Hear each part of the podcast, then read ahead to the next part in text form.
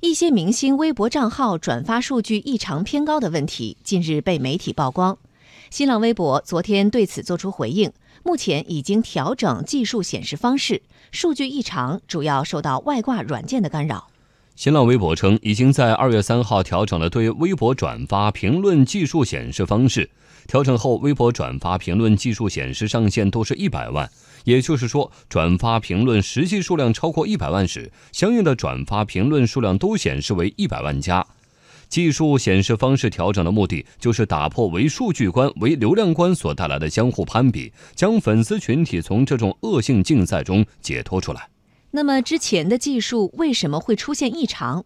新浪微博也给出了解释：数据异常主要表现为刷转发、刷评论。目前，这种脱离常识的数据，并非都由真人粉丝完成，而是主要借助各种可以登录多个微博账户的外挂软件完成。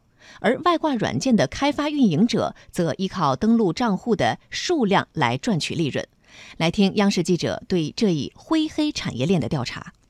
记者在某电商平台上输入新浪微博的名称，系统优先给了大量帮助用户涨粉丝或是数据增量的业务选项。十元钱的基本套餐就能买到四百个粉丝，或可以转发指定微博一百次，还可根据需求实现粉丝活跃程度和地域真实性的专门定制。卖家称，有很多艺人和网红都来找他们购买过。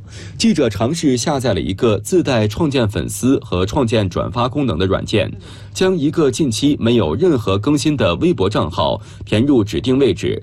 操作几分钟后，便发现该账户下不断涌入名字雷同的关注者。记者还在微信和微博的聊天群里发现有大量公开招募点赞人员的信息。记者试着应聘，卖家介绍给指定客户的抖音账号添加关注和点赞，完成即算一单，可获得一到三元不等的报酬，单日工作量不设上线，工资也可当日结清。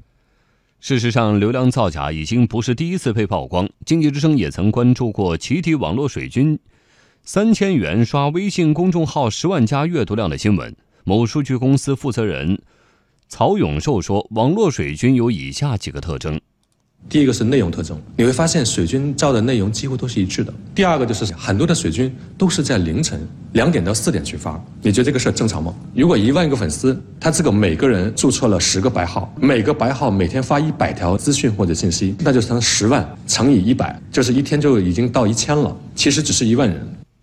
截至上周五交易日，新浪微博总市值为一百五十二亿美元。